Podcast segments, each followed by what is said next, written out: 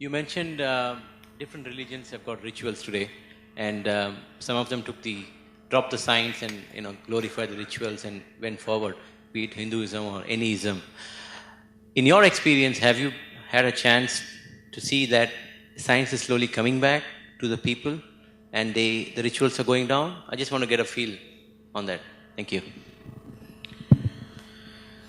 Uh, in general, sciences are understood only as physical sciences, which is a very gross way to live. See, the physical science has no answer for life. Physical science and technology can only bring comfort and convenience to your life, cannot solve your life situations. Western societies are enough proof of this, isn't it so? Yes? They do not solve any problem of humanity. They bring much more comfort and convenience to our life.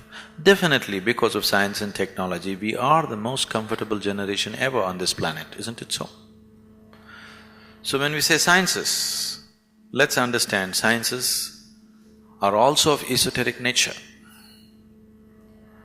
Sciences are not just physical, but today, only physical sciences are being promoted as science.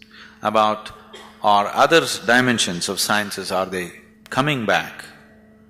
My whole work has been just to strive this, strive for this. We are bringing this inner science into people's lives.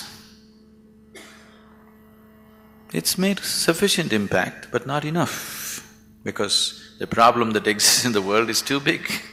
It needs much, much, much more work to make it happen. It has definitely done something.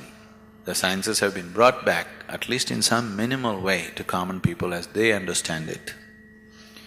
Even in rural villages in Tamil Nadu, we have done this in about thirteen hundred and fifty villages right now. And uh, you see there is a change in the way they're looking at their life. They're making some effort to change their living conditions, which they thought is God ordained. All these years they believed this is God's will, this is how we are. Now they're making some effort to change, which is the only way life can change. There's no overnight solution. If we work at it, if our whole life if we work at it, if we leave ten percent change, it's a tremendous thing. because social realities cannot be changed like this. People have tried to change it with violent methods. All you will do is you will replace one tyrant with many. That's all that'll happen in the name of revolutions. So, right now we have set forth a revolution, we call this silent revolution of self-realization. Banner? No?